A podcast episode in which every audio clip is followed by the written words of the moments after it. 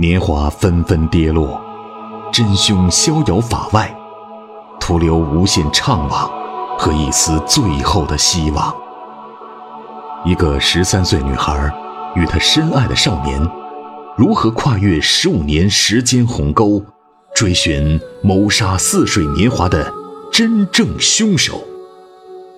欢迎收听由喜马拉雅出品，被称为开启中国社会派悬疑小说先河的长篇小说《谋杀似水年华》，作者蔡骏，剪辑及后期处理麦克，由伊来播讲。喜马拉雅，听我想听。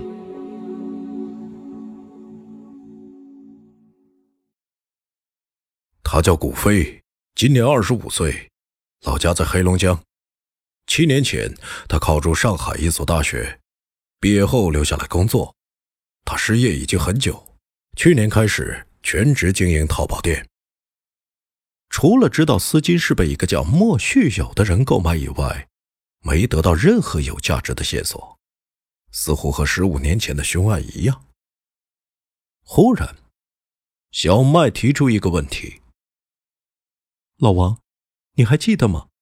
一九九五年的那桩凶杀案，受害人的儿子曾经被我父亲带到我家来住过一段时间。当然记得，那年为了你的安全，我还到你家去住了两天，就和那小子住在一个屋里。老王眼里掠过一丝疑惑，干嘛问这个？你能不能帮我查一下，他现在在哪里？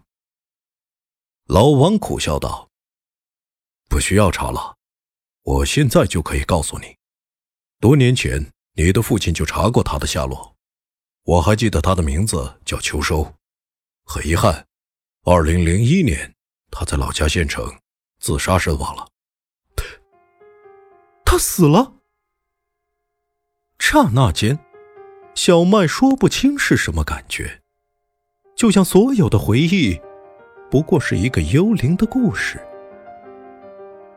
是，秋收在十九岁那年就死了，他是跳楼自杀身亡的。五年前，你的父亲专程去看过他的墓。小麦低头轻声说：“父亲为什么不告诉我？”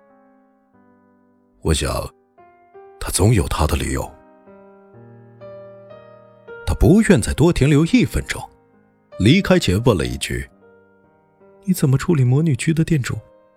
下午就会把他放了。”小麦本想说：“把他的电话号码告诉我吧。”可是话到嘴边又咽了下去，还是不要再见到店主了。他不知道自己该怎么问他：“你是如何还给我记忆的？难道要让这个不相干的人再把自己的青春说一遍？他做不到。”半小时后，小麦回到家，重新钻进被窝。他再也无法入眠，心底浮起那张脸，那张永远停留在十九岁的脸。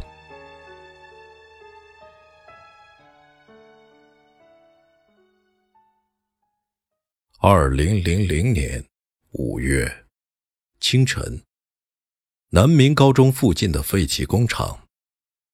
慕容老师仍躺在草丛里，看着大雾弥漫的灰色天空。死者身边站着三个警察，一个身材魁梧的中年人，一个三十岁左右，还有一个一看就是刚从警校毕业。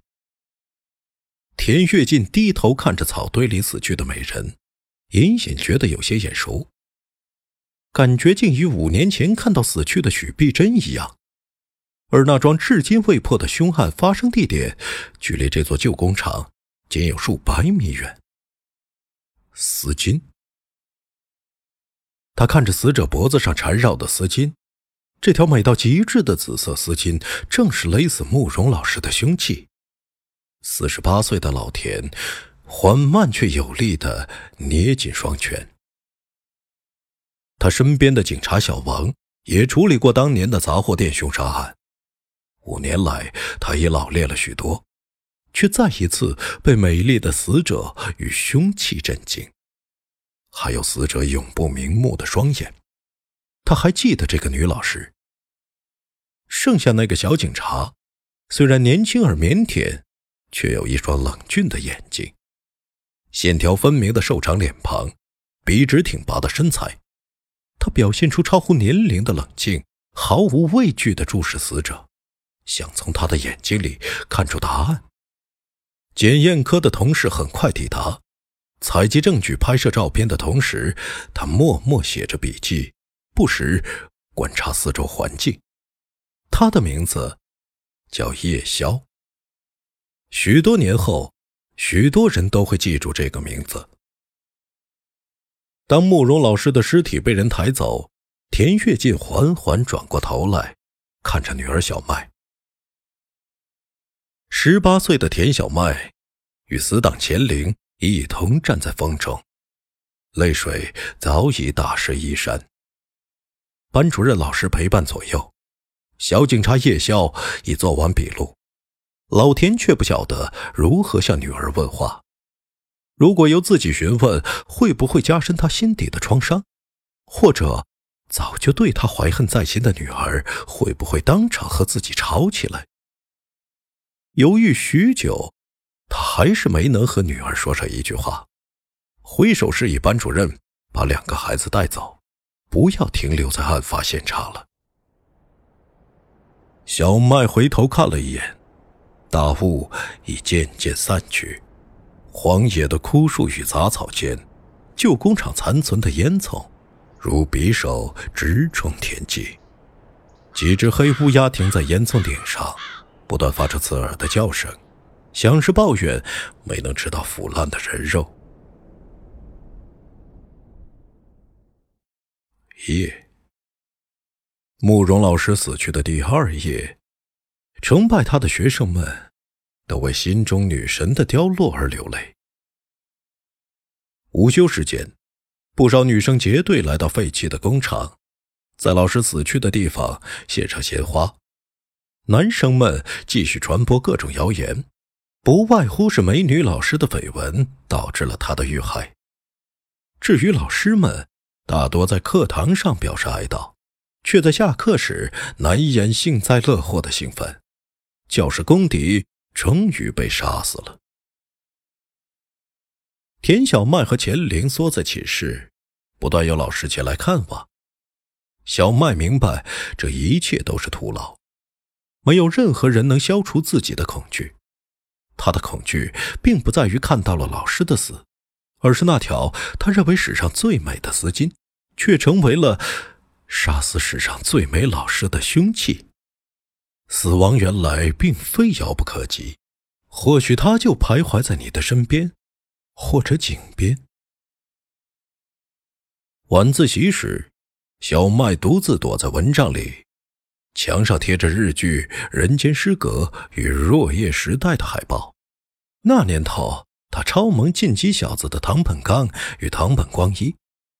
他的上铺不断摇晃着，那是哭得没完没了的钱玲。他强迫自己闭上眼睛，却又看到草丛底下的那张脸，看到那张成熟的迷人脸庞，那个浑身散发魅力的身体。那条带来死亡的紫色丝巾。小麦强烈的感觉到，自己对慕容老师的感情已远远超过了学生对老师的感情，也不仅仅是对偶像的崇拜，而是像喜欢男孩一样喜欢他，尽管他还从未真正喜欢过一个男孩。他将一辈子忘不了死去的老师。当自己明白了这一点。突然有种小小的冲动涌上心头，他从抽屉里拿出一本书，是老师送给他的《蝴蝶梦》。趁着钱玲还缩在上铺，寝室里没有其他人，小麦夹着书本走出房间。您正在收听的是由喜马拉雅出品、一来播讲的长篇悬疑小说《谋杀似水年华》。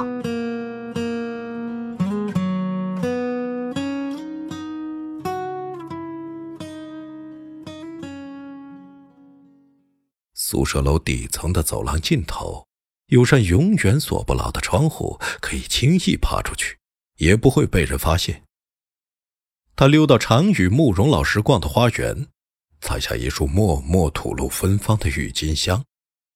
还剩半个小时，学校大门就要关闭，必须得速去速回，否则就回不了寝室了。小麦飞快地穿过马路，看到小超市正在关门，他喊了一声：“等等！”关门的是秋收。他茫然的看着小麦赶到，又把小超市的门打开了。有没有手电筒和火柴？看着小麦焦急的眼神，少年疑惑的拿出手电筒与火柴，谢谢。他把两枚硬币交给秋收，又用怀疑的目光瞪了他一眼，匆匆跑向荒野深处。月光下，孤身穿过铺满荒芜杂草的小径，他打起手电筒照亮前方，裤兜里揣着火柴盒。腋下夹着蝴蝶梦，另一只手还握着一束郁金香。夜里凉凉的风，夹着枯叶卷过头发，发出某种类似哭泣的声音。触摸着泛起鸡皮疙瘩的皮肤，他小心的看着手电光束，不时低头看脚下的路，好不容易分清方向。看到那家废弃工厂的轮廓，也不知金叶怎么如此大胆？难道遗传自警察老爸的基因爆发出来了？恐怕就算男生，也不敢晚上来到这里吧。走进这片断垣残壁，感觉又与白天完全不同。死寂的墙壁和窗户，如此深埋地底的坟墓。只有考古队员的手电光束，才能破开亡魂的谜团。小麦就像《聊斋》里的女子，趁夜来给亲人上坟，或者招魂。找到慕容老师死去的地方，草堆上已插满鲜花，有的开始枯萎，有的被飞鸟叼走。小麦嗅了嗅手中的郁金香，轻轻放到草丛中。他拿出腋下的蝴蝶梦，这是慕容老师送给他的书，就还给已在另一个世界的老师吧。颤抖着擦亮一根火柴，点燃已被翻得起毛的书页，封面是电影《蝴蝶梦》的女主角，那是希区柯克版的琼芳灯。金发女郎迅速被一团火焰吞噬，黄色纸张变成黑色灰烬，飘扬到夜晚的天空，像一团寻找主人的灵魂。一些灰屑飘到小麦眼中，刺激的她再次流下眼泪。整本书全部烧完，只剩一团黑乎乎的灰屑，泪水。再也无法抑制。是，就是这个地方。为什么会选择这个地方？就在慕容老师遇害前一天，他还带着几个女生造访这家旧工厂。他来祭奠死于此地的初恋情人，祭奠永远回不来的十八岁的似水年华。可是，他自己也未能逃过劫难。同样死在初恋情人自杀的地方。不，慕容老师绝对不想死，这不是他想要的结局。就在小麦抹去眼泪，准备顺着原路返回学校时，突然有只手抓住了他的肩膀。刹那间，完全反应不过来，只感觉天旋地转。寒冷的月亮已正对眼前，身下却是茂密潮湿的野草。他已经被那只手按倒在地，刚要本能的大喊，嘴巴却被另一只手牢牢堵住。冰冷的手带着一股烟味儿，几乎让他透不过气。眼前是剧烈抖动的月亮，仿佛即将脱离轨道，小麦竭尽全力摇头，在看到烟囱阴影的同时，也看到一团模糊的人脸，一只恶鬼。他也感觉不到剧烈的心跳以及几乎要爆炸的脉搏，却感到拼命摆动的双手双脚被一双大手死死压住。小麦绝望了，对方不只是一个人，不只是一只恶鬼，但他并没有放弃，继续全力挣扎，想挣脱那双肮脏的手，逃出这片坟墓。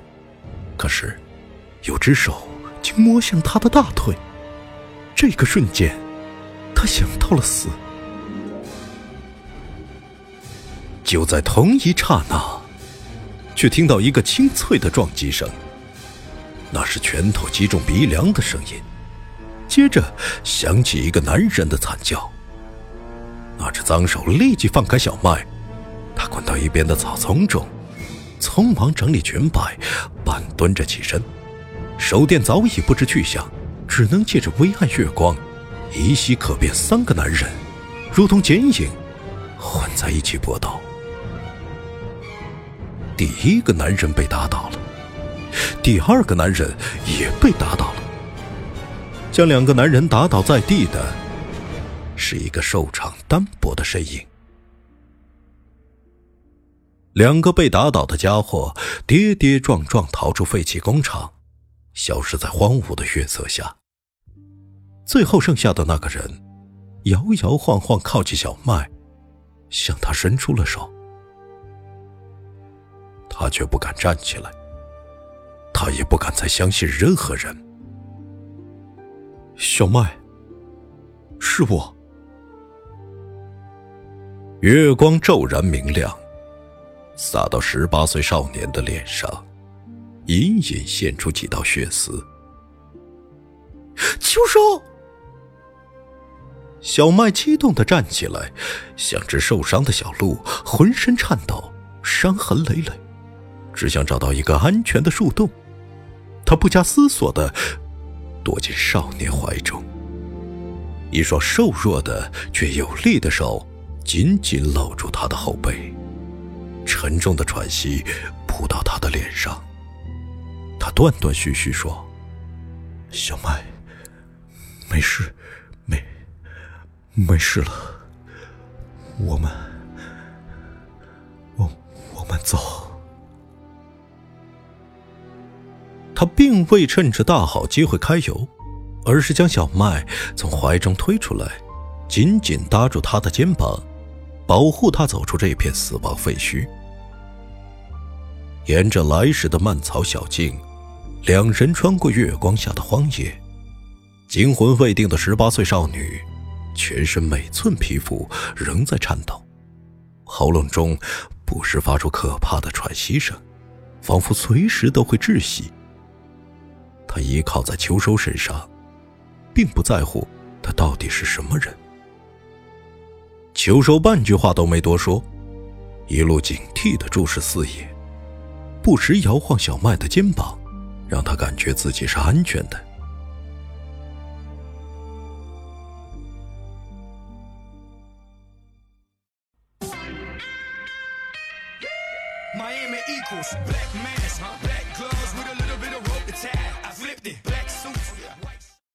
秦明，一来播的不错，你点赞了吗？啊，师傅点过了，我看您老都留言了，有点意思哈。被你发现了。过年值班，就这么定了。师傅，你太狠了。呃，不过呀，我觉得一来播的确实棒，我每天都来点赞和留言的，正好应了那句词儿：“大宝啊，天天见。”我代表法医秦明及刑事鉴定科的同仁们向大家拜年了。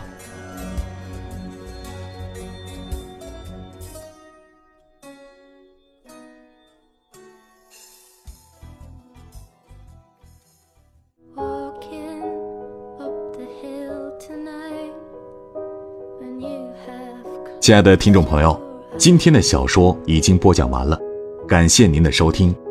更多伊来作品及动态，敬请下载喜马拉雅手机 APP，搜索“伊来”加关注，或新浪微博搜索“波者伊来”加关注，或加入伊来听友 QQ 群来吧，群号码七九幺幺六五五三，伊来私人微信也已开通，搜索汉语拼音“波者伊来”加关注，与伊莱一起互动聊天，更有机会获得伊莱爆照。感谢您的支持，祝您愉快。再见。喜马拉雅，听我想听。